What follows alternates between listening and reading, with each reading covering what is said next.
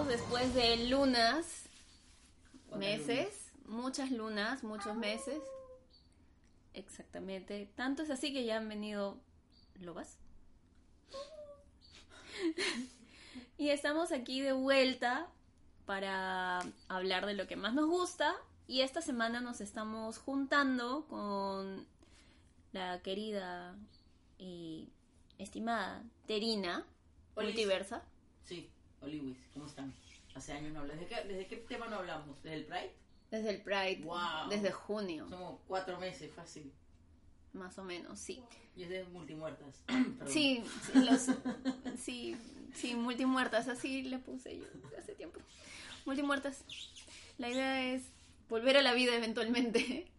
Y ahora estamos aquí también con una invitada de el Cine. Club, amigo Sinestesia. Estamos con Inés. Hola, ¿qué tal? Inés, como se darán cuenta, es la alegría en persona. Sí. Y es como que una competencia de quién es más alegre. Tú o Inés. Ajá. Ajá. Sí, quién habla más bajo, ¿no? Ajá. Lo siento. No, mentira. No, sí. Cámara shy pensé que era, pero también con el micrófono. Ah, sí, pero el micrófono ayuda, no te preocupes. El, gracias. el micrófono hace milagros. Y el vino. El vino Sobre también. todo, sí. Sí, sí, sí. El, el micrófono más conocido como Magic Mike. Qué bueno. Bueno, sí.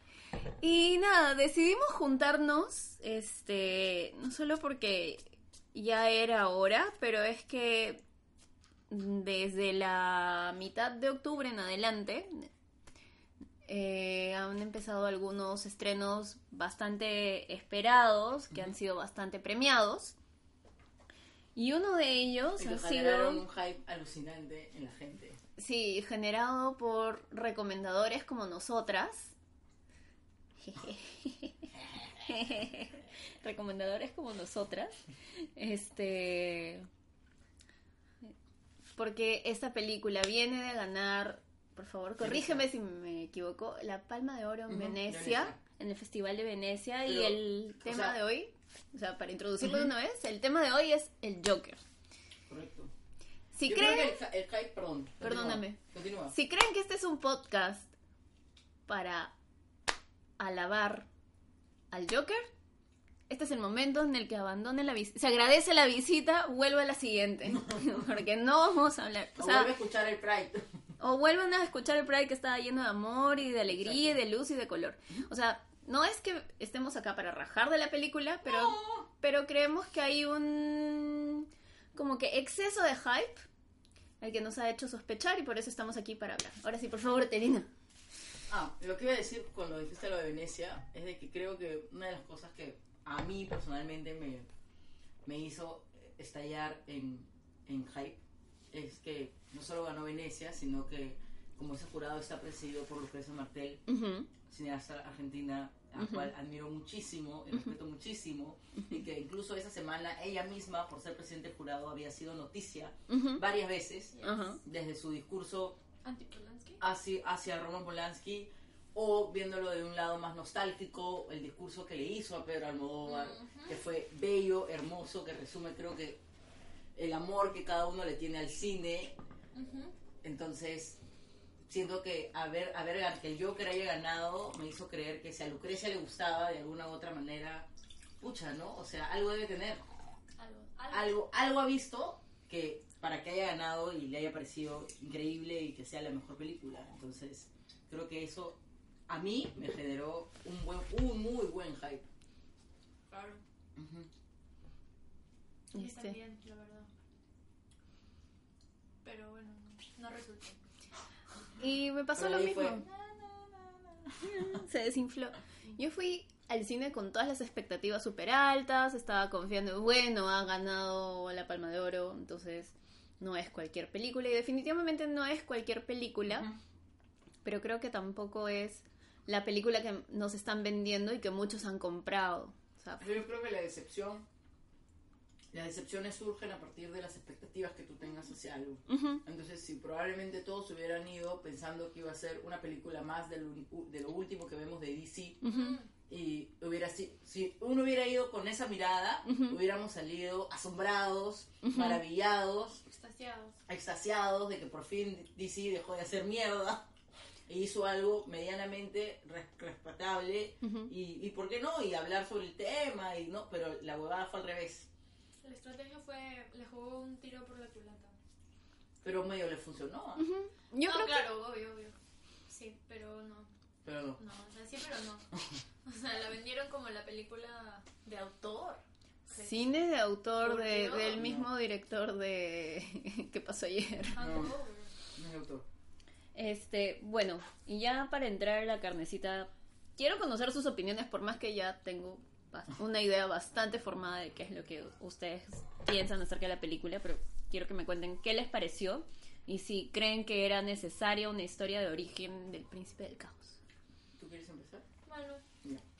Em, la película definitivamente me gustó, pero como te pasó a ti, yo también fui con expectativas bastante altas. Em, no estaba lista para decepcionarme tanto. Me pasó que mientras veía la película me daba cuenta que no era lo que me habían vendido. Conforme pasaban los minutos decía, ok, pero ¿qué más me vas a dar? Para entender el hype, para entender que haya ganado el Festival de Venecia. O sea, que, ¿qué truco va a sacar Joaquín Phoenix de la manga? Porque claramente es el único que, como dijo un amigo Juan Carlos Zubarelli, este, Joaquín Phoenix se jala todo el oxígeno de la película y no deja respirar a los demás. Y, y eso es lo que yo sentía mientras veía la película. O sea, es como... pero creo que le- para mí le juega a favor a la película que él se haya jalado todo el oxígeno en el sentido de que si él no hubiera hecho eso probablemente a mi parecer hubiera sido peor el Sí, resultado es probable. Mm. Es probable, pero a mí me llegó, o sea, cuando veo eh, un... Yo siento que Joaquín Phoenix es obviamente uno de los mejores actores de su generación. No hay forma de que eso pueda discutirse y, y- y intentar decir que no. O sea, sus actuaciones son brillantes. O sea, tiene actuaciones que son superlativa superlativas. Ujú. Este, para mí, no fue el caso. Porque, maño. porque no es mi actuación favorita de él, pero porque sentí que no hubo mucha como pauta. O sea, no sentí que el director le dijo, ya, Joaquín, vuélvete loco, baila, pero no bailes por cinco minutos. O sea, o, o Joaquín, no, no, no, no expreses, o sea, me pareció muy exagerado. Y yo entiendo que el Joker es un personaje que sí, que es, que es estrambótico, que es especial, que es peculiar, que es, que es raro, que es distinto. Todo bien. Pero me pareció que Joaquín Phoenix hizo un gran papel, obviamente, como siempre, pero me pareció que se le fue un poco en las manos. Y eso a mí me hizo mucho ruido en la película porque llega un punto en el que ya lo sientes muy, como, muy falso Ah, Y a mí- a mí me pasa lo contrario con Joaquín en este papel solo. Pero ahí hay algo que, que sí quisiera rescatar y es que él ha hecho lo que ha querido y lo que ha podido con el guion que le han dado. exacto Porque creo que es la escena del baño, ¿puede ser? La escena del baño, ay, o sea, tenía una indicación así es como que no me acuerdo exactamente qué es lo que dice el guion porque es una tom- es una es un print del guion y donde dice algo dicen como que dos líneas. La indicación es dos líneas de lo que hace él en el baño y es como que se supone que es una de las mejores escenas cuando él está solo frente al espejo en el baño Entonces estoy entendiendo que en realidad la responsabilidad del éxito de la película recae sobre él. Pero mi pregunta también, o sea, mi pregunta hacia la película es, ¿y si quito a Joaquín Phoenix me quedo sin película? Exacto, Pues, eso, vale. eso, eso es lo que pasa y por eso yo lo estoy viendo como del otro lado de la moneda, ¿no? Ujú. O sea, creo que en eso las tres coincidimos, de que sin Joaquín Phoenix no hay película, pero entiendo lo que dices de que no es una de sus mejores actuaciones. Para mí, sí lo es, viéndolo desde el otro lado, ¿no? Como que puta, todo lo que, te- todo lo que ha tenido que hacer para sacar adelante la película. Es como, me hace acordar a muchas películas de, escen- de personajes muy fuertes que han ganado muchos premios y que la película no es buena. La Margaret Thatcher de Meryl Streep, por ejemplo. La buena se desvive en el, en el papel, en el personaje. La película es una mierda. Por lo es, con cualquier cosa. Parece película de Hallmark. Pero es Meryl Streep. Pero es Meryl Streep, exacto. O por ejemplo en esta película también de Glenn Close. The Wife. Exacto. También la bobona es increíble, es alucinante. O sea, te quieres morir con ella. Pero en esa película sí hay, yo siento que hay un poquito más de contrapeso que en esta.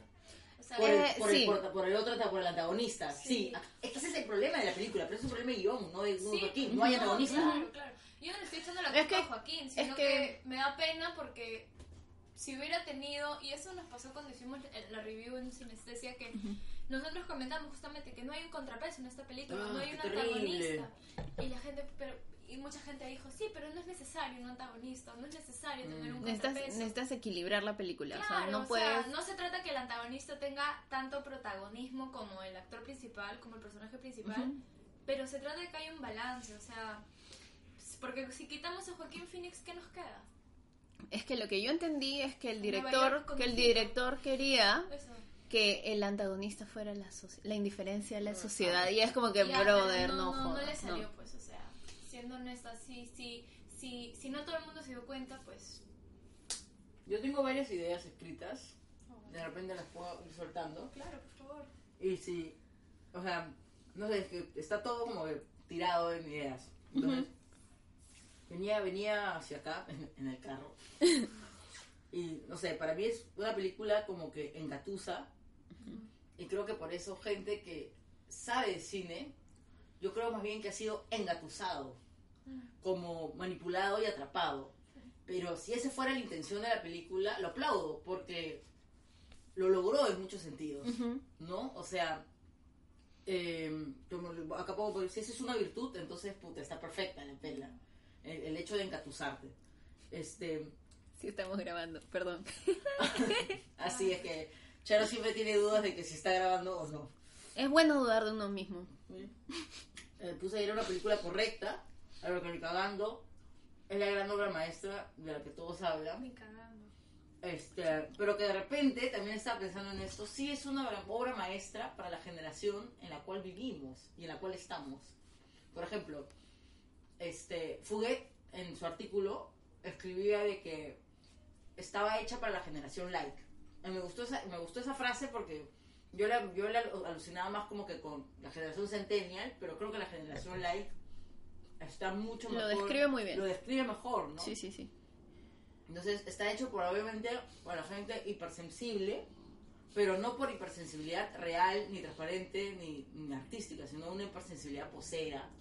Una hipersensibilidad trendy, Es que es total, esta película es la película de los poseros, o sea... ostentosa. Pero, por- pero sin, sin un ánimo de ser como que pesada, ni antipática, ni intolerante, pero es una película 100% posera. O Correcto. sea, el baile de Joaquín Phoenix es un baile posero. Esta, esa escena la puedes quitar y Sí. no afecta en absolutamente nada la O narrativa de la sea, película. yo veo a chi- me imagino gente muy posera en su Ujú. cuarto intentando recrear ese baile y sintiéndose de la puta madre. O sea, Pero es que- trending, es trending topic, la Sí, pela. claro, claro. Y yo creo que, que los- Es un hashtag, pero. Sí, sí.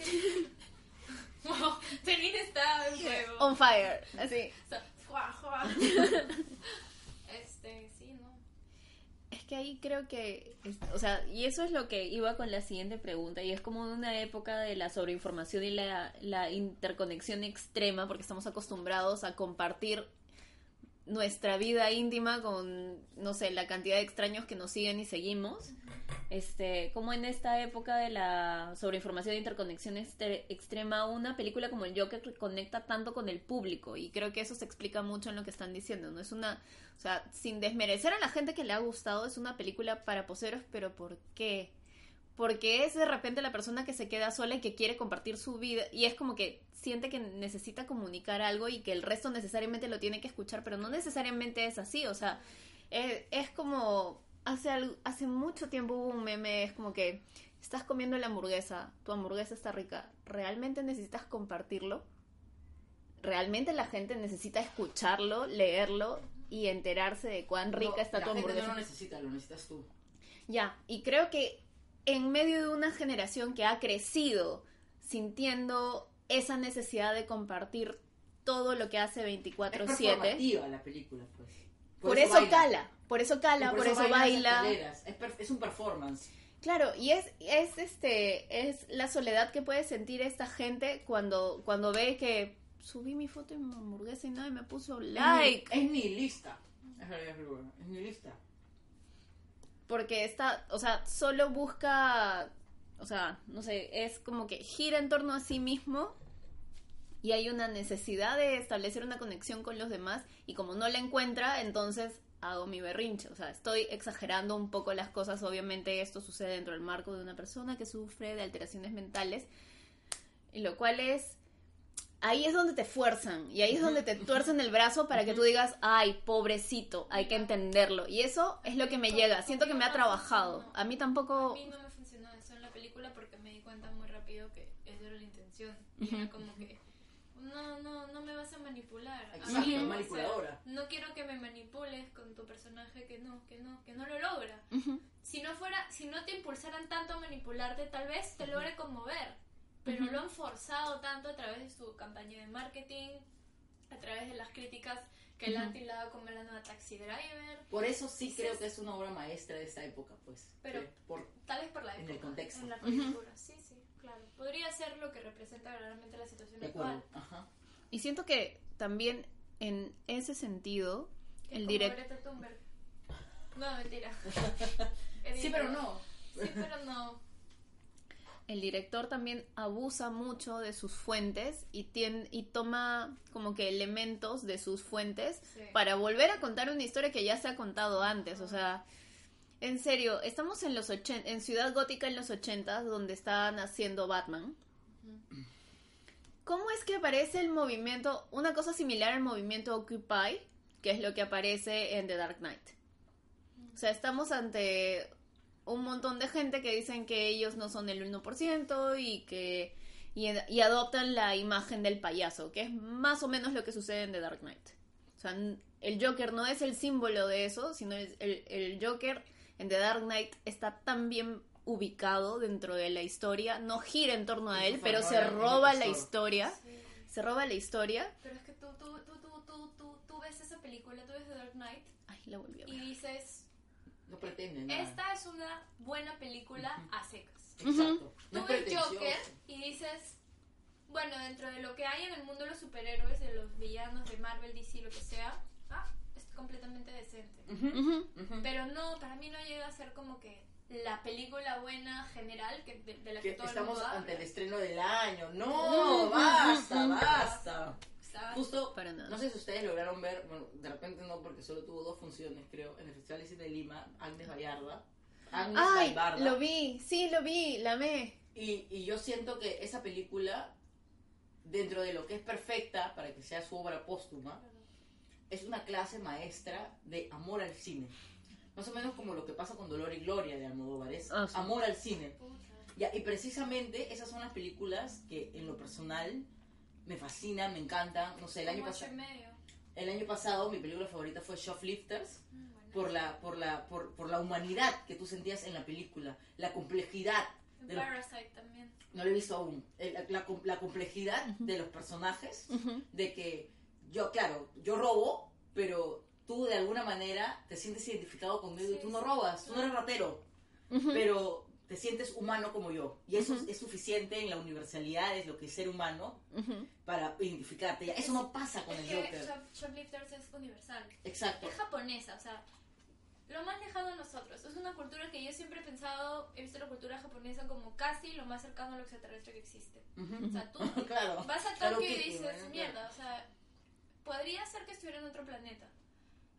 Esta película Guasón es en Estados Unidos. Nosotros Ujú. somos un país completamente alienado. Ujú. Deberíamos sentirnos mucho más identificados con él. Pero no. Y eso es algo que también que, que, que, que, que ya para mí personalmente entra ya en un tema del arte en general contemporáneo. Ujú. Para que el arte sea reconocido como arte, para mí ya sea pintura, música, cine, lo que sea, debería tener una cuota de universal- universalidad. Que uno sienta lo mismo tal vez en Japón, en Perú, en Estados Unidos, en Argentina y en Italia. E- Y con el Joker pues no, No sucede. pasa eso. Es, como una explotación a la miseria, ¿no? Uf, Es como, basta, weón, o sea... ¿Sabes a mí que me dio pena de la pela? Que ya es lo que me terminó dando la estocada final. Había un personaje que era el que más me gustaba. Puedo spoilear, ¿no? Sí, Sí, Y ya todo el personaje mundo. que es mi podcast. Es pero el personaje Dale. que no Sí, sí. existe. Y era el personaje que más me gustaba a mí, que es la chica. Ah. Porque era precisamente, o sea, ¿qué tiene de malo? ¿Por qué tenía que ser más miserable aún? O sea. Claro. ¿cuál era la necesidad De quitarle eso. de quitarle eso? Sí. No había ninguna, él podía seguir siendo lo que era y llegar hasta el final con lo que Y, él llega- decide y construir y aparecer en la casa con el arma y todo. Y normal. y normal. No pasaba nada, No pasaba porque, nada. porque se supone que estaba perdiendo la cordura. Pero ¿por qué, por qué quitarle eso? Era, lo- era lo- los únicos momentos de descanso y de respiro y de oxígeno, de que no toda su vida es puta miserable. Sí. O sea, yo la vez pasada estaba pensando, es un ejemplo estúpido, justo estoy con mi polo de Potterhead. Es un ejemplo súper naif, pero igual siento que tiene que ver. Cuando Harry le dice, yo soy malo porque me han pasado cosas malas, le dice Sirius. Y Sirius le dice, no, Tú no eres malo porque te han pasado cosas malas. Y le dice a una cosa más, una cosa más súper increíble que ahorita no me acuerdo, que es como que le voltea la, que le voltea la torta bien bonito. Pero eso, o sea, no todas las personas que tienen una enfermedad mental como el Joker y que le pasan un montón de cosas malas, tienen por qué convertirse en el Joker. Y al revés, un montón de gente loca, psicópata, tuvo una familia súper, la familia americana perfecta. e igual es una psicópata de mierda y ha matado y ha sido serial killer. Y, y- y ya, esa huevada me llega al pincho. O sea, es como también todo el prejuicio de la salud mental, a pesar de que un montón de gente ha salido a defender la salud mental a partir de la película, pero yo creo que se han creado incluso ahora más estereotipos Sí. sobre la salud mental. Sí, y, y, y, y sobre la relación con la chica, a mí me molestó muchísimo que utilicen esta forma de, de decirle al público, oye, por si no entendiste, te lo voy a enseñar todo. Ah, sí. o- repasemos. Repasemos porque Sí. es probable que ya seas tan burro que simplemente no entiendas. Sí. Y te muestran cada escena donde supuestamente salió la chica sin la chica. Ujú. Como para que entiendas que todo fue una ilusión porque tú solo... Masticado. No, Sí. Claro, no, no, no te lo podías tragar.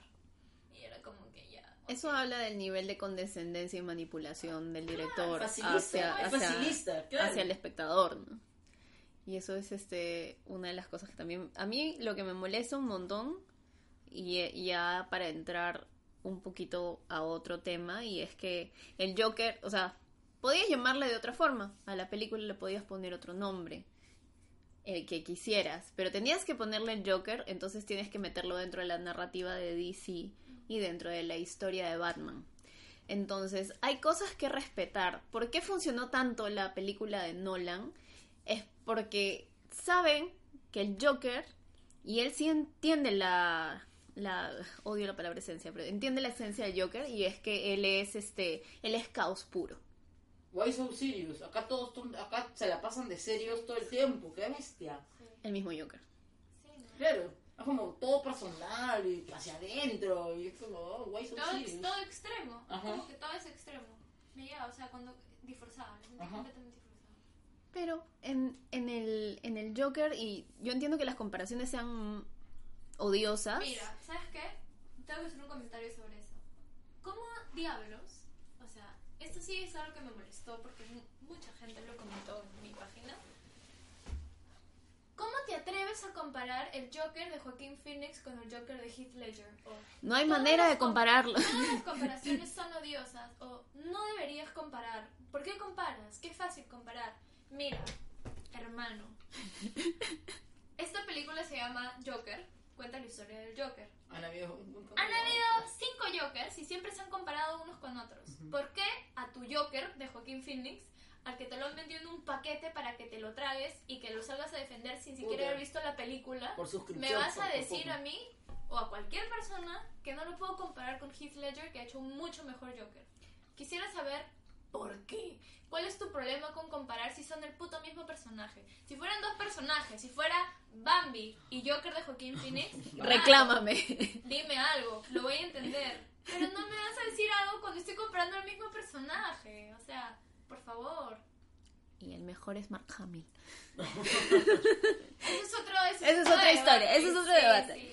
Pero a lo que iba es, si hay algo que Nolan entendió acerca del Joker, es que este, este personaje, al ser caos puro, desde el momento en que tú le das una historia de origen, diciendo, él es rebelde porque el mundo lo hizo así, él es loco porque el mundo lo hizo así, este, le estás dando un propósito, le estás dando una razón de ser, entonces ya deja de ser caos. Entonces, Bueno, Este es- director- me chancó a mi personaje perfecto, que era maldad pura, caos puro. Él no era el que motivó el, el movimiento que era parecido a Occupy este, en Gotham, este, en, en The Dark Knight, sino él, y lo dice, y lo menciona en la película, yo solo prendí la chispa de esta cosa que...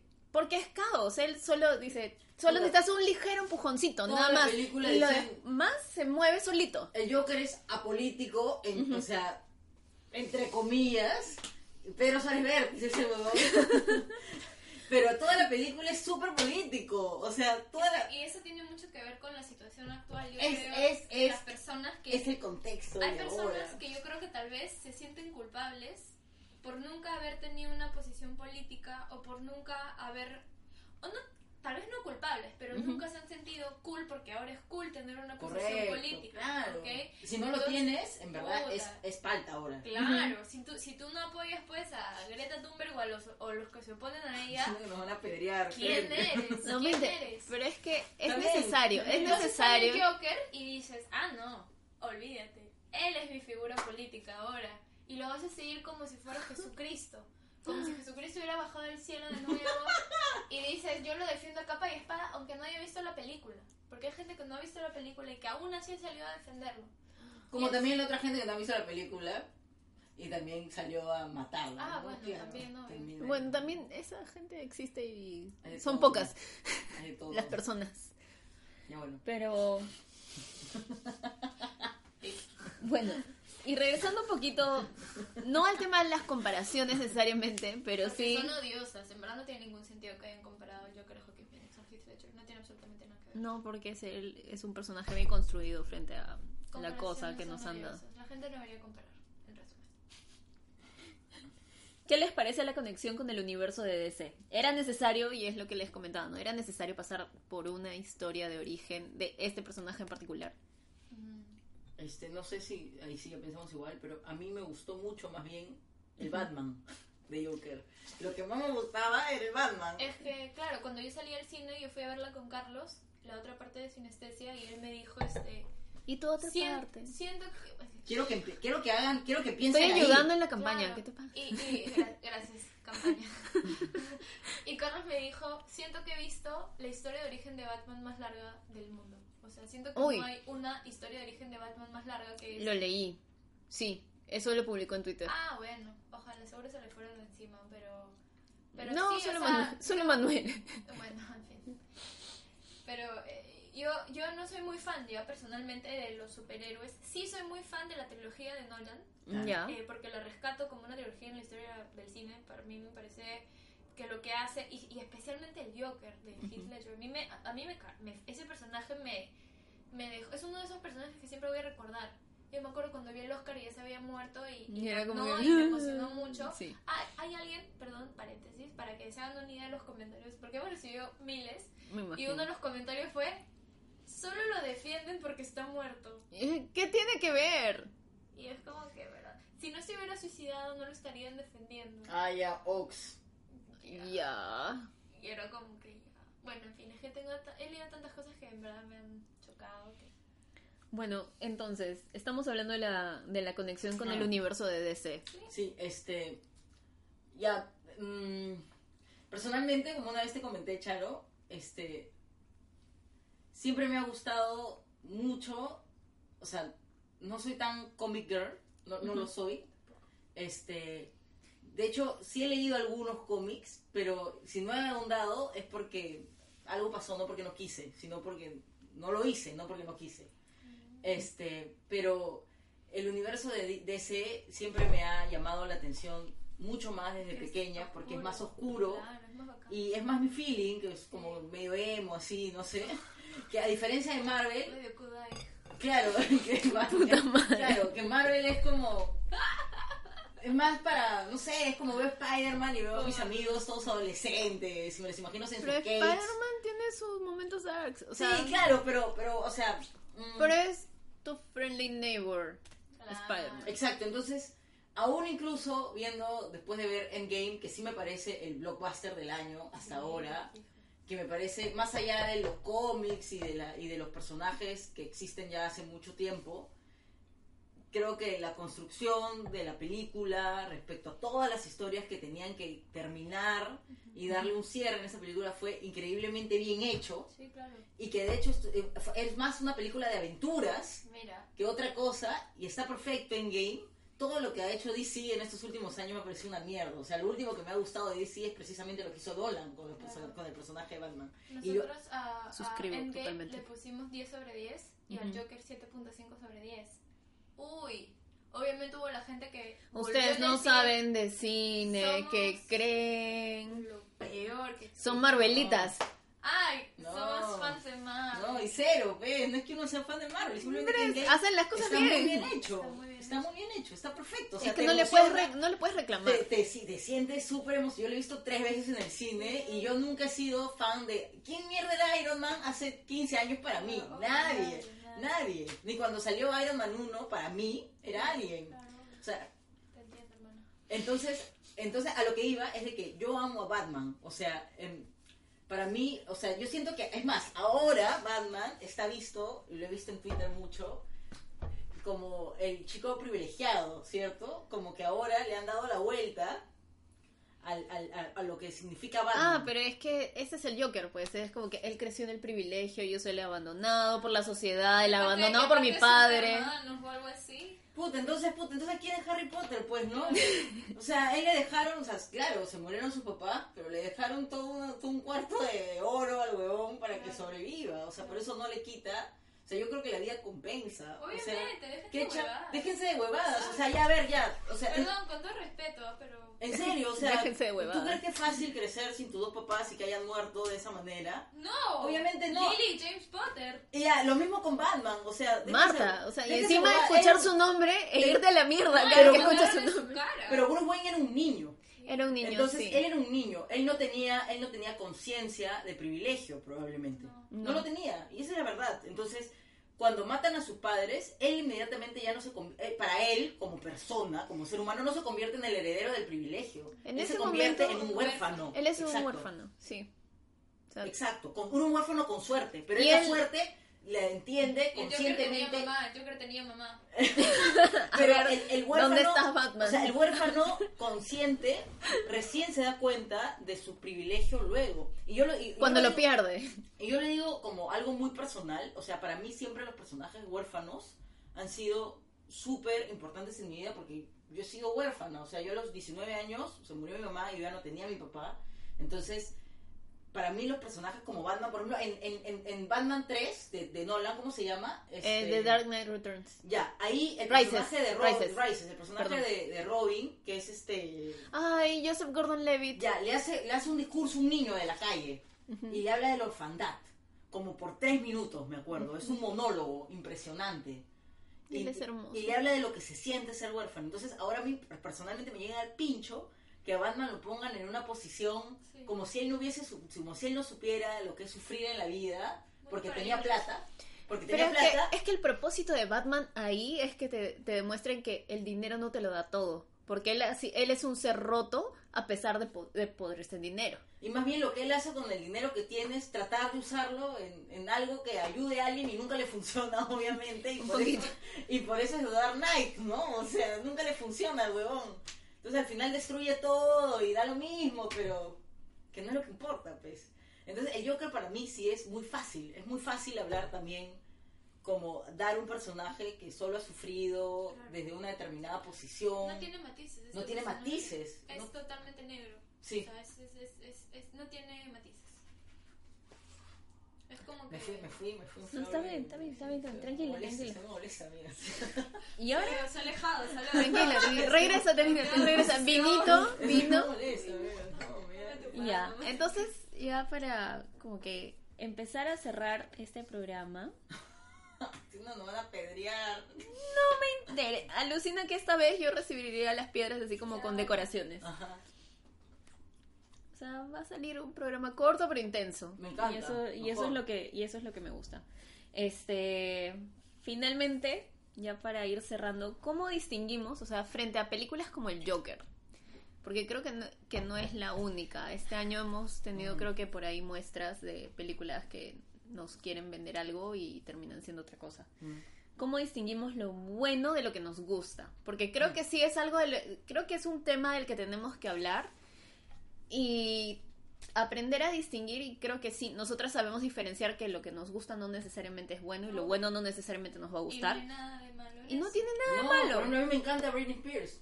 Pero, Da. pero yo sé en qué Eh, ella tiene de su música Está maña, pero la amo con pasión y locura. Pero tiene entonces- talento. Tiene talento, tiene búscala en vivo. Ahorita está pasando por un momento Sí, difícil. No, ya fue. ya, pero- Yo amo a Zombies con todas mis fuerzas. Véanla. Es una gran comedia nacional y lo más chévere es que causa risa en los momentos que tiene que dar risa. Y- Y Nunca para las visto. comedias nacionales es Nunca algo antes nunca visto, antes visto. Como cementerio general que da risa toda la película, aunque es de terror.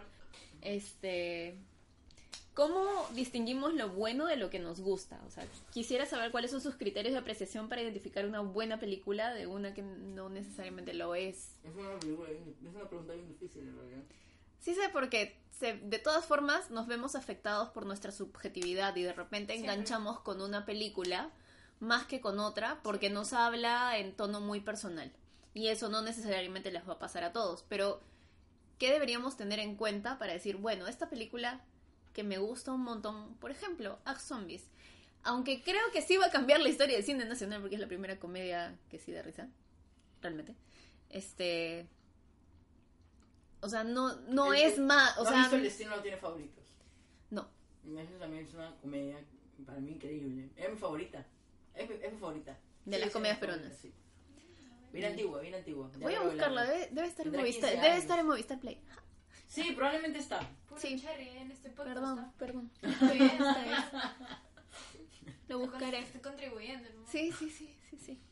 Este, lo buscaré. Este, pero creo que es este, Creo que hay formas, ¿ah? O sea, yo creo que, como dice Terina, es muy difícil y, y, yo no me considero crítica de cine ni mucho menos, pero em, yo creo que hay factores que te pueden permitir darte cuenta si una película es buena. Y creo que, como lo que estábamos conversando anteriormente, tiene que ver con la universalidad de, pues, de, la- de- de lo que se ve, de lo que se siente. Em, ujú, hay factores que creo que pueden servir para uno poder, digamos, objetivamente intentar eh, observar una película y, y más o menos que minuciosamente escarbar para ver qué, qué- qué es rescatable. Y se puede comenzar con lo técnico, tal vez. O sea, Lo que a mí personalmente me gusta más de una película cuando es bueno es la fotografía. Cuando una película me da una fotografía que digo, este, esto lo podría grabar en mi, en mi casa, porque es, Todos los estilos de Cold, de Cold War. por ejemplo. Ah, o- justo o- yo iba a hablar de Cold War. con esto. Era el ejemplo que iba a tocar. ¿Puedo? puedo? Sí. Por. Por ejemplo, a mí. Cold War es una película que no me toca ni una fibra del sentimiento. A mí. Bueno, es mi hemos, subjetividad. hemos descubierto en este momento que Tenina no es humana. En mi, No. subje- en mi subjetividad, Claro. este, a comparación de dos películas que creo que fue, están en el top 10 de películas del año pasado, de cualquiera, que es Shoplifter precisamente y Cold War. Creo que está en el top 10 de, de, Sí, de- sí. de- de- de Sí. alguien cinéfilo.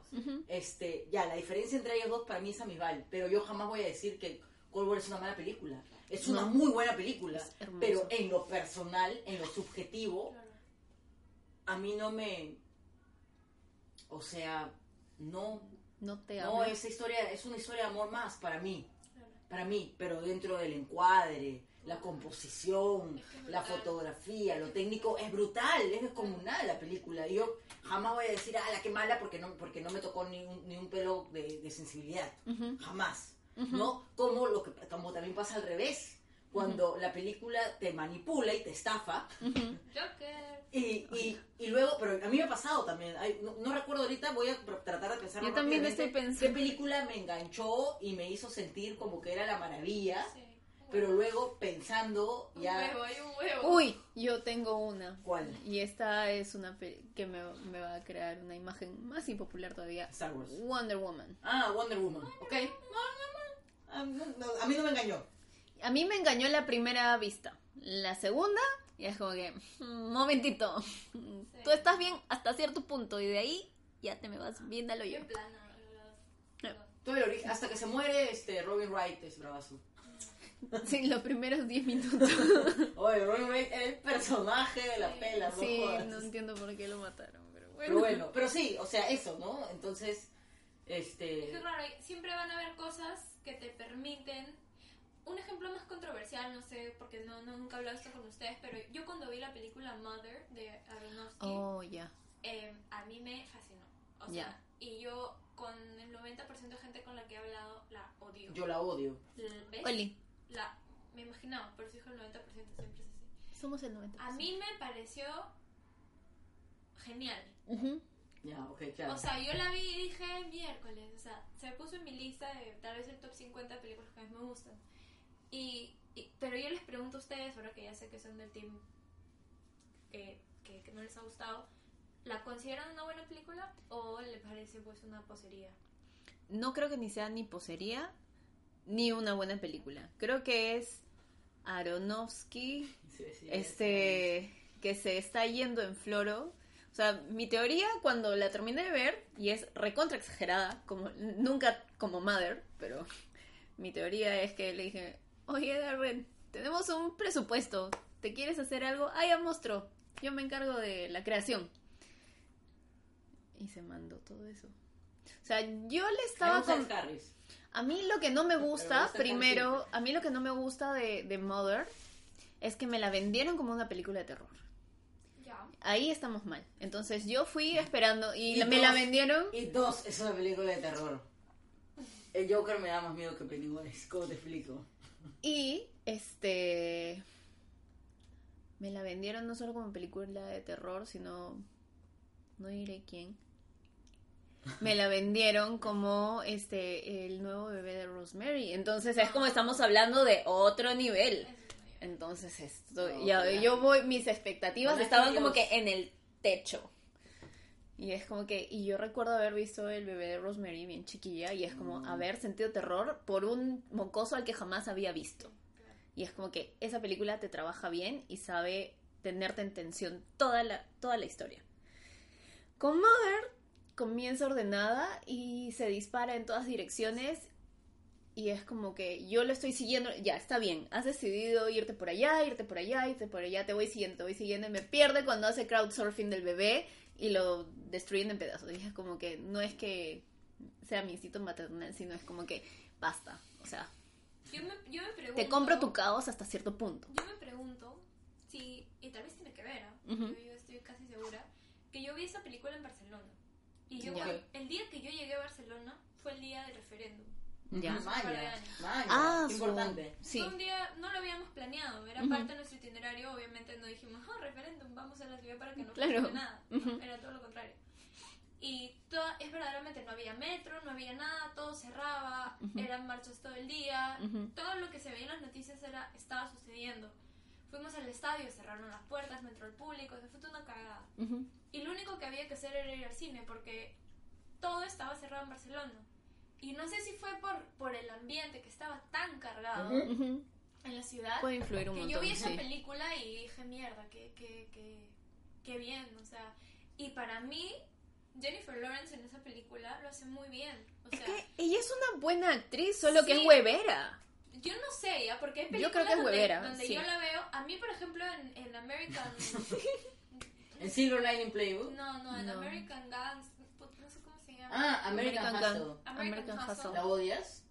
un poco, Yo la amo. No, no me gustó en esa Yo creo que su personaje está bien hecho y el personaje está hecho para que la odies. Yo amo todos los personajes de esa pela. Esa película Es mi está hecha con favorita de mucho amor. De, Sí. de- de- ¿Cómo se llama? So- Soderbergh, no. la peli. De este huevón que hace... ¿Es Soderbergh? Es una pe- No, no, no, es un no, no, apellido no. compuesto. Es- De es- este huevón que hizo Silver Lining Sí, Playbooks claro, y que y luego Joy. hace Joy, que es una mierda. Sí, Pero, pero American Hustle, sí.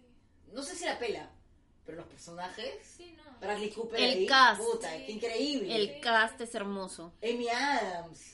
Genial. David O. Russell. David Russell. David Russell. O sea, es una gran película. Pero Sí. Jennifer Lawrence en esa película es el papel, tal vez el que menos me gusta de Jennifer Lawrence. No sé por qué. Tal vez es porque tú dices que le hicieron parodiar y funcionó conmigo. Yo, yo creo que yo odio al personaje.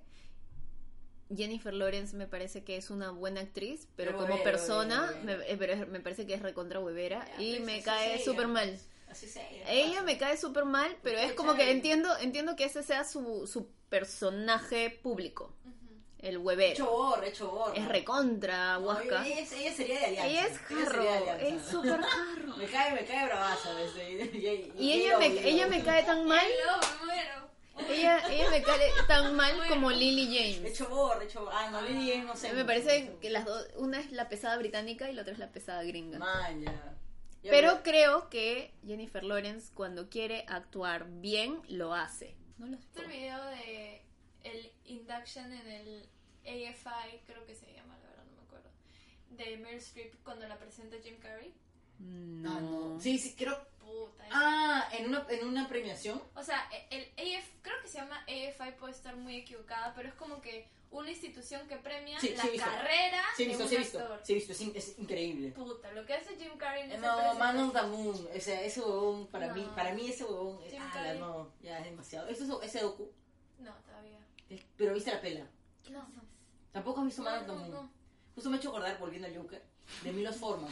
De Milos Forman, y justo pensaba mucho en Atrapado sin salida, Ya. con Jack Nicholson. Sí, claro. Ya, y ese loco es otra huevada, pues. Claro. O sea, ese loco sí es un, ese es un héroe. O sea, ese loco, Claro, claro. ese loco no asume su miseria como me voy a volver No, loco por mi no. miseria. Al contrario, al contrario. Él, no- él no se siente miserable. Él se siente contento de ser un loco y mierda. ¿no? Sí. Y por eso no se me hiciste acordar a Milos Forman Ya, genial, bueno. Y, y Man of the Moon. Esa pela de Jim Carrey es... es- Sí, la tengo que ver. Tienes que verla. Ah, y luego bueno. tienes que ver el documental y te vas a volver loca. Cuando veas el docu, porque el huevón nunca, Ay, nunca paró. O sea, nunca pudo dejar de ser el personaje. ¿En serio? Y era imposible grabar. Porque el huevón le decía, por favor, Jim, ya, necesitamos hacer. Y el Ah, huevón se, Jim Carrey. se ponía como, el, como- ¿cómo se llama el, el personaje de Man of the Moon? Lo voy a buscar en Google ahorita. Man of the No, Moon. se va. Man of the Moon. Man on the Moon. El, ¿Sí, ¿Tú has visto? No. Ya, el personaje que hace Jim Carrey de Man of the Moon es Andy Kaufman. Ah, ya. Que nada, nada de risa, supuestamente. Ah. Hoy día la crítica que hizo Bedoya del Joker escribió justo y Andy Kaufman, me acuerdo porque está en el último párrafo, y puso este. Porque el Joker. ah, O sea, no, no. Es fácil cortarlo porque no lo voy a repetir bien, pero algo como que. Porque el personaje de Arthur Fleck. Fleck no daba risa. Como Andy, Andy Kaufman. Kaufman. Algo Andy Kaufman. ¿no? Bueno, Ya. paréntesis. No, pero está bien. No, está bien que lo menciones, o sea. No, tienes, tienes que ver Man of the Fácil. Moon y luego ver el docu de cómo Jim Carrey era Andy Kaufman y nunca dejó de ser Andy Kaufman y era insoportable y no podían grabar. No podían grabar. Ya. Hablemos de método. Entonces. Pero qué bestia. No, Jim Carrey es lo máximo. Es lo, Jim Carrey. Es lo un gran máximo. actor que lamentablemente lo encasillaron en, Sí. roles No, lo han cómicos. cagado. Lo han cagado y él. No ha querido cagar y luego dijo ya, caguen. Como Adam Sandler, ¿no? No, pero es distinto. Adam Sandler, yo creo que. O sea, no soy fan de sus. su ahora. Sí, pues. Y está peleándose con Joaquín Phoenix. Probablemente por nominaciones al Oscar. Pero es cuestión de ver. Adam Sandler es como Shakira. ¿Tiene caderas? Tiene una mejor época, ¿quieres decir? Sí, o sea, en el sentido de que vende pez, ¿no? Y hace sus Claro. huevadas así estúpidas. De vez en cuando. Y Es como, como Nick Cage, dices. También, claro. Sí. Este. Y ya para ir cerrando. Sí, en la parte de Hilo es como... Recomendaciones. Películas que tratan de violencia como el origen del mal. Y yo les mandé la ¿Esa parte estaba? Pueden, pueden empezar. Esa pregunta empezar, Ficharon. Estamos Pueden malas. Pueden Saro. bien. Pueden empezar Saro. Eh, Natural Born Killers. Que creo que es violencia por violencia. No Oliver hay Stone. Oliver Stone. No hay mucha. No hay mucha explicación. O sea, sí hay explicación de por qué los dos están buscando venganza en la vida. Pero no tampoco. Pero eso no es lo de menos. Claro. Es lo de menos. Te venden el tema de la violencia. Y lo que consigue Oliver Stone es que tú se lo compres al 100%. Y estés del lado de ellos dos.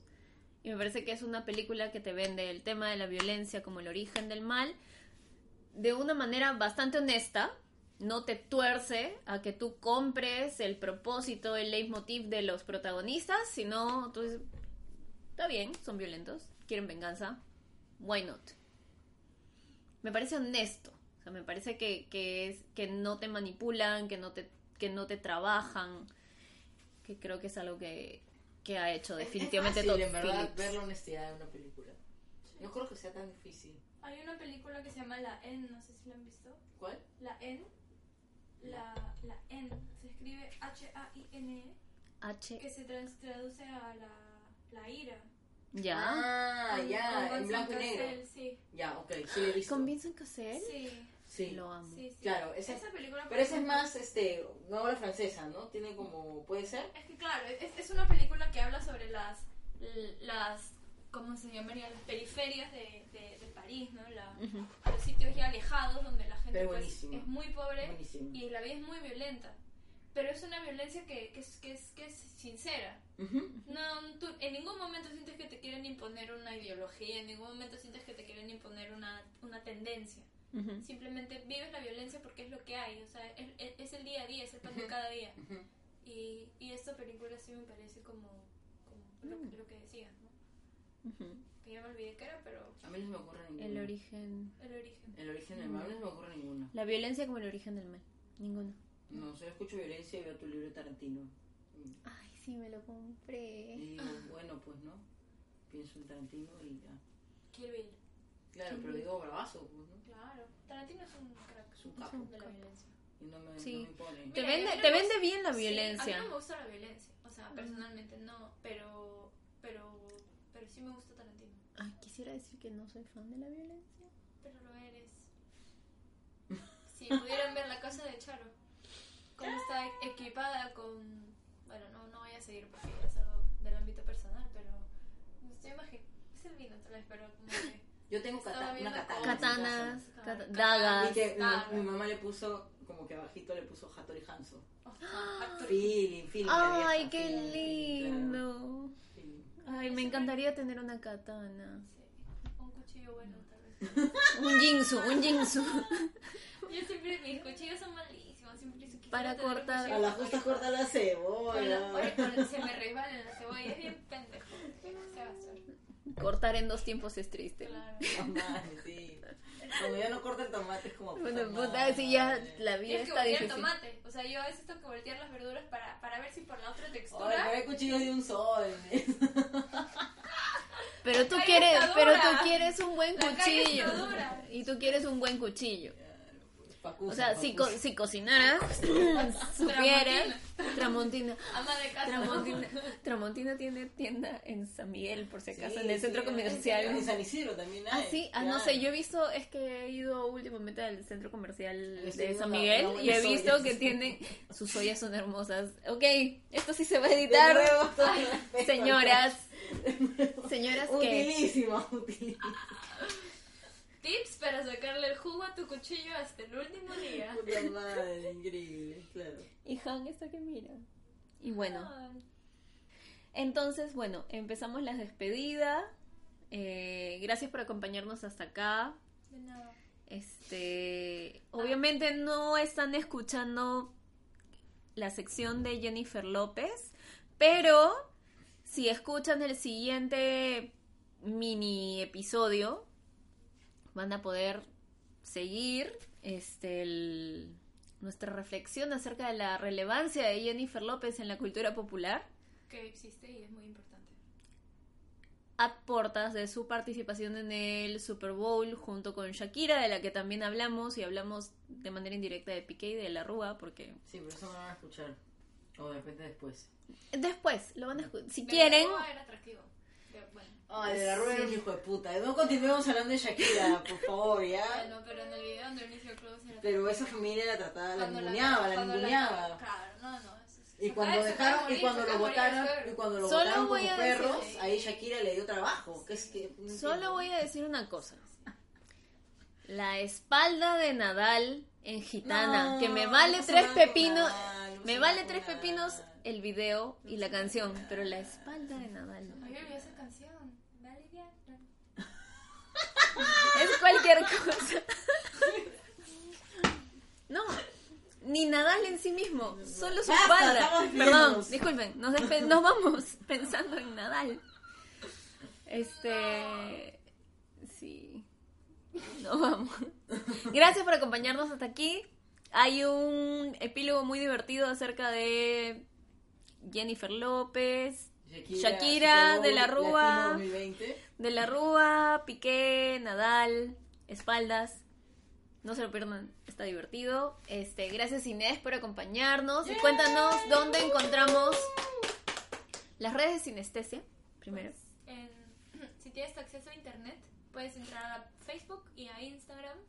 Te diría YouTube, pero no entres. Nos puedes buscar como Sinestesia Perú en eh, Facebook, creo. Y en Sinestesia Lima en Instagram. Y si no, es lo contrario.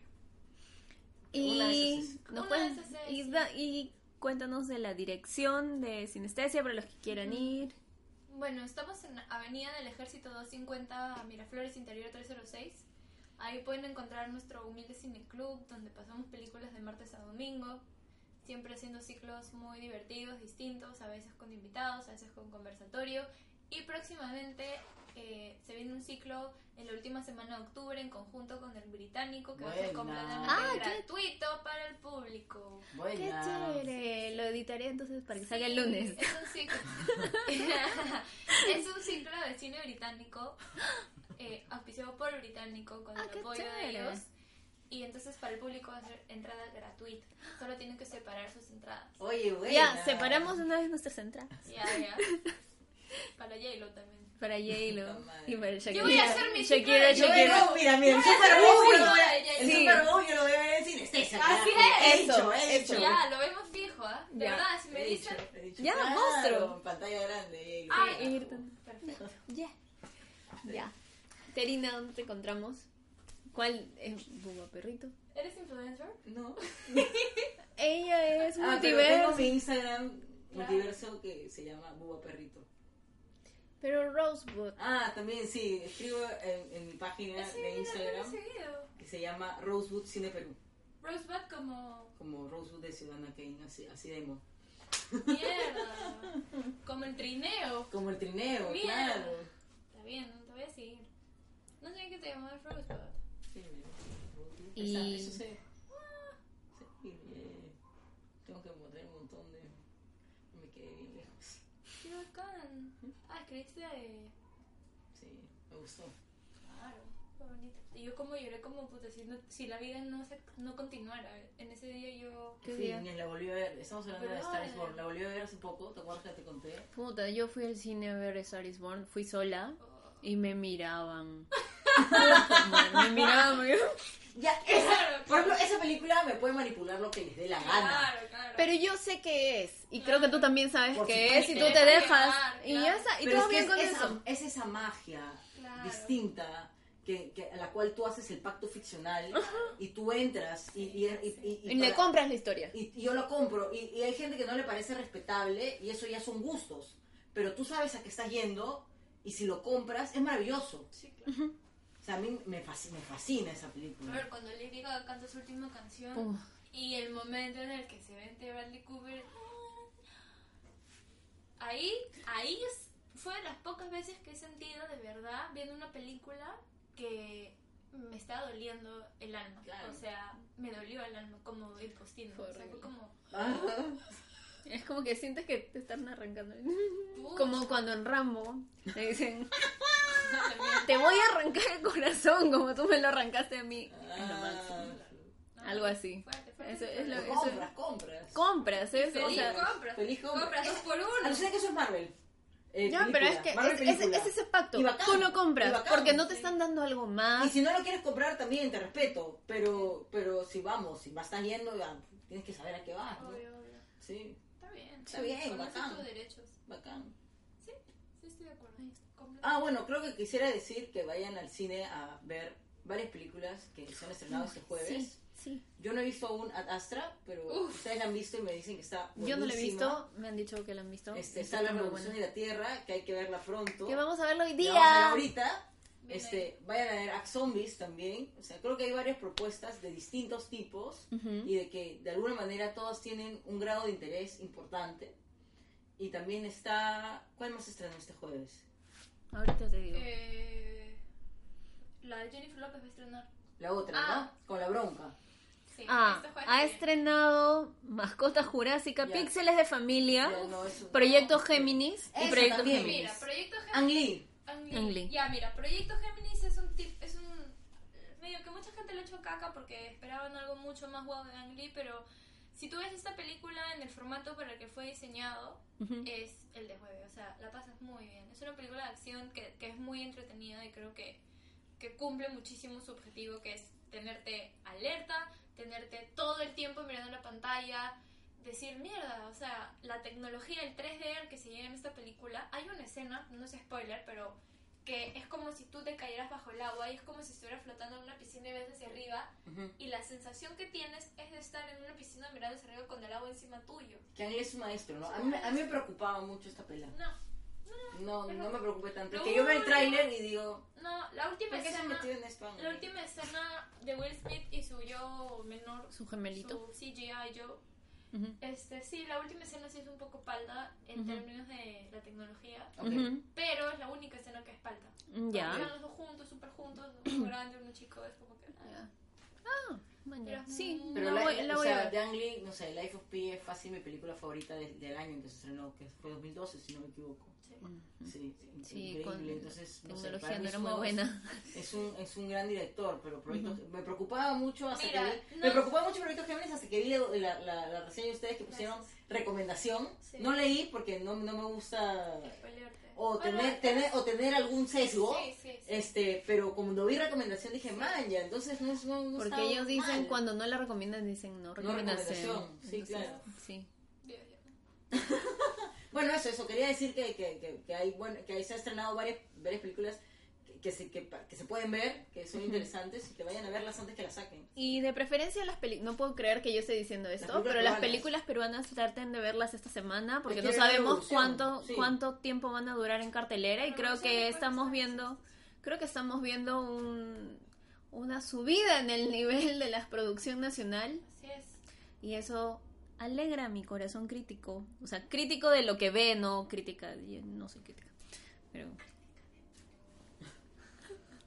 jamás. Este, eso, nada, me alegra que, que por fin le- estén apareciendo estrenos de buen nivel y creo que eso siempre va a ser positivo para, para el cine nacional.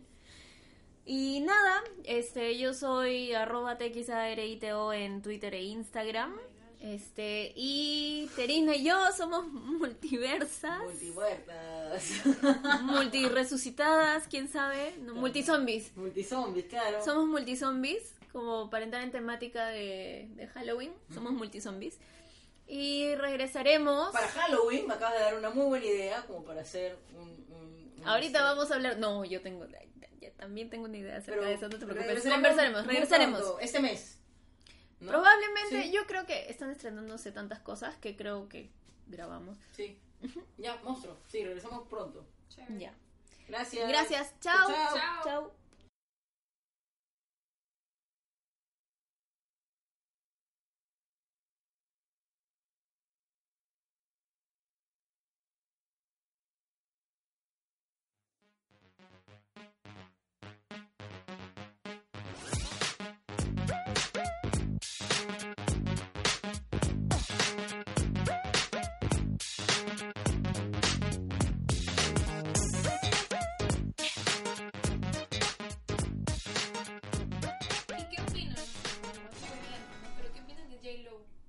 De J-L-O, o sea, de el mujerón que es J-Lo a los Lopez. 50 años, de Jennifer Sí. on the Block, La que acaba de filar su vestido. La que acaba de vol- rediseñar el Versace. Sí. que así de la nada, que es súper talentosa, pues. ¿Sí o no? Que es súper talentosa. Yo digo, yo digo, así lo firmo. Jennifer López es una artista.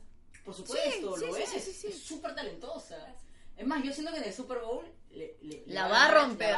Le va, a se romper- y la va a romper a se Shakira, va a ser- se Pero es como en el video Pero de yo creo que las van a ayudar. O sea, van a hacer lo más paridad posible. Porque que ya saben- cagar a alguien. ¿Sabes ¿no? qué? J-Lo sigue haciendo méritos. Porque, bueno, hace música un poco cagada, pero. mm, nunca tanto como Shakira. O sea, porque la J-Lo por lo menos te hace bailar. Bueno, a mí personalmente, ¿no? Escucho algo, ¿no? Como la de. "Na, na, Es que sé que seguimos hablando Joker. Claro. Sí. Ah, bueno. Pero van, van a estrenar la, la nueva película de Sí, me muero por verla. Yo también Ah, quiero verla. Ahorita en la función de prensa, la próxima Yo creo que van a ganar, yo creo que de hecho va a estar muy bien posicionada. No, no- yo no creo que llegue al Oscar, alucina. Pero, No creo que Pero, lo pero yo dar. sí creo que puede llegar a un gol- globo de oro. Golden Globe. Yo lloro, ¿ah? Yo lloro un porque Golden yo, Globe y sería excelente para ella. cuando era niña Pero es huevera. y recién llegaba el... ca- no, Va- vamos a comprometer a Sinestesia. ¿Van a transmitir los Golden Globes? Eh, Y el Oscar. no... Ah. O sea, función privada para ustedes, chicos. Ah, ya, bueno. No, pero cuando yo llegaba del colegio a mi casa, ponía el canal 11 cuando no sé si se acuerdan de OK TV, el único Claro. Por supuesto. de Sí, sí, Alócate. Y solo pasó Todo esto estamos hablando nomás, ¿no? Esto está grabándose. Ah. Y va a salir, ya fue. Ya, fue, ya fue, ya, ya, no, habla. solo. Todo el respeto del Joker, siento que no, nada que... Que no vale. Fuiste Joker, Jennifer López es mejor que tú. la mierda. Sí, baila mejor que tú. Confirmado. No. Jennifer López tiene mucho mérito. Sí. O sea, desde abajo. Desde abajo, Y ella es la que pone, o sea, después de Selena, ella es la que pone a los artistas de origen latino en el spotlight gringo. claro. Es la que verdaderamente lo hizo, ¿no? Yo diría esto un poquito más que Selena. O sea, Claro, es que Selena se vio, se vio interrumpida Ah, porque tengo- la mataron un poquito. un- un- Dilo, dilo, dilo, dilo, dilo. Lo que pasa es que Jennifer es de New York. Pero tiene ascendencia Eh, puertorriqueña. Sí. Pero yo extraño a la Shakira Oh, colombiana. por supuesto. Pero no por a la, y odio a la Shakira española. Yo ayer estaba escuchando, anteayer- no, la semana pasada estaba escuchando varios discos de Shakira. Ay, no, Y- Shakira en y- mi y- adolescencia es lo máximo. Y claro, los singles son lo que ella quiere que sean los singles. Pero los discos están ahí, gente. ¿ah? Hay, ¿Ah, hay, sí? hay pincelazos. Ah, todavía vive, todavía vive, todavía Sí, vive nuestra vive, Shakira de, de ¿Dónde están Ella los vive, Pero el ladrones? single es She Wolf, ¿no? Ah, puta, cuando vi eso. sí. Claro, porque quiere ganar plata, pero, pero las, las cosas están ahí. ¿Cómo era? Soy loca por mi Sí, tigre. No, no, No, loca, loca, loca. No, no. Pero, Soy pero- lo- Es, es, es- pero ella- pero yo sí creo que Shakira en algún momento Dilo, dilo ya. Ya, lo voy a decir ya, lo voy a decir Porque ya. es lo que siempre Porque- quiero escuchar en mi vida. Va a volver. Por ejemplo, por ejemplo, hay mucha gente, yo no, yo, yo- a mí no me gusta, o sea, person- en lo personal no, no es mi, así como cuando me pasa con Cold War, a mí no me gusta Taylor Swift, pero no voy a negar que es una muy buena compositora, que tiene canciones en las cuales, no, es que, es que no, no los singles, olvídate de los singles, eso voy, la verdad no es los hits. Quisiera No, decir que discos. solo he escuchado los singles, pero he escuchado más de lo que quisiera admitir de Taylor Hay Swift. canciones que es como, huevón, ¿qué ves esta huevona? ¿En serio? Sí, y, y creo que así como ella dentro de lo comercial es conocida, el nombre. yo sí siento Drinking. que Shakira en algún momento de su carrera, dentro de lo comercial, era la me- a nivel mundial, ha sido la mejor compositora de su época. Sí. Compositora. O sea, más allá de lo que canta ella y lo que quiere lanzar como mejor que hit. Gianmarco? ¡Ah, puta madre! ¡Ya fue! Muy bien, ¡Ya fue! no, ya, se corta No, esto. Mentira, no. mentira, mentira. No, sí, no, Shakira que... Aviéntale Yo, o sea, yo, yo, cre- yo creo en mi dios Gustavo Cerati. Y ni cagando Voy a Gustavo buscar a Cerati mi gato porque se no lo hubiera veo. Puesto, se hubiera puesto a hacer Un dueto. un due- el dueto, y es más, el dueto es hacerle riffs y coros. Sino, eh, hay tres canciones de, con Cerati, en- entre Fijación Oral 1 y Fijación Oral 2. Qué bueno. Y, y, este, y, o sea, no me imagino nunca a él trabajando con alguien que le llega al pincho. Pero él no, le, no fue productor de No. Exacto. Pero, o sea, no me imagino a ese huevón trabajando con alguien que le llega al pincho, porque él muy, muchas veces ha dicho, esa huevona me llega al pincho, es una cojuda. No, pero es que no creo que, o sea, creo que ella ha sabido vender su personaje. Le han dicho, mira, tú funcionas por tus caderas colombianas Sí, y ya y está. porque eres un sex symbol latino. Y ya está, pero talentosa es, huevón, qué bestia huevona. Nadie puede decir que Shakira no es talentosa. Qué bestia. Cuando quiere, es como que compone una huevada. que El es problema como- es por qué hace rato ya... Hay un O sea, meme. mi, mi sueño es verla en un- con una gira que Pero- se llame antiguamente, una cosa así. sea, The Old Stuff. Claro, que se llame antes de Cristo. Y, y que sea su Ah, no, Antes antes de. Piqué, antes de Piqué. Antes de que vieron el meme. Que Sí, no, las canciones no. de La Rúa y las canciones de Piqué. Oh, La- Las mejores, las mejores canciones Es las tiene de La Rúa. ella tiene que sufrir. Underneath your clothes. Sí. No, Día de Enero. Día de ¿Sabes qué me sorprende más? No sé por qué estamos hablando tanto de Shakira, pero su capacidad de componer en otro idioma Y ella no sabía tanto inglés cuando lanza el primer disco. Ujú, Se nota. Eso es, pero es que es impresionante. Yo no, o sea, yo sé medianamente inglés y no me sale, no puedo escribir en español de la misma manera que, o sea, las palabras son Es que es cortísimas para mí. pues, o sea, es- Ujú. es- es- ella sabe, sabe. Es muy buena. Sí, claro. Eso. Es muy buena. Pero lamentablemente el Super Bowl es show y Jennifer López le va a sacar la mierda. La- sacar Y Jennifer López ya empezó con su campaña porque hace poco estuvo en Jimmy en, en Tonight Show con Jimmy Fallon Ujú. e hizo la historia del baile y son los dos bailando. Ah, ya. He visto. Creo que yo lo he visto con Will Smith, puede ser. Claro, el primero que hizo Jimmy Fallon fue con Will Smith y el segundo que ha hecho ha sido con Jennifer López y el final es como que es ella y él bailando Waiting for Tonight. Maña. Maravilloso. Dato, no sé si lo has visto. Hay un. Hay un. Hay, hay- hay un en los American Music Awards, que ya no son tan conocidos. AMAs. ¿ah? AMAs. En los AMAs, hace unos 8 o 9 años, ella hizo un homenaje a Celia Cruz. Ah, no lo vi. Que Justin Timberlake se para y le aplaude así, con cara de éxtasis total, porque la huevona Se rompió bailando y se cantando. rompió y cantó a la vez. No es una dotada vocalmente, pero tampoco canta mal. No. No desafinó ninguna nota.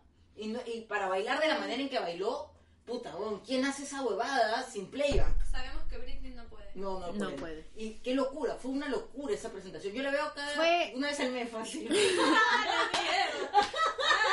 Ay, que ¿Por era qué fan. haces hablar de J-Lo? Yo No pensé que era entiendo, fan. no entiendo. ay, a mí me pasa eso con Tom Holland Puta madre. bailando Umbrella. Man, ya. Lo amo. Creo que lo he visto.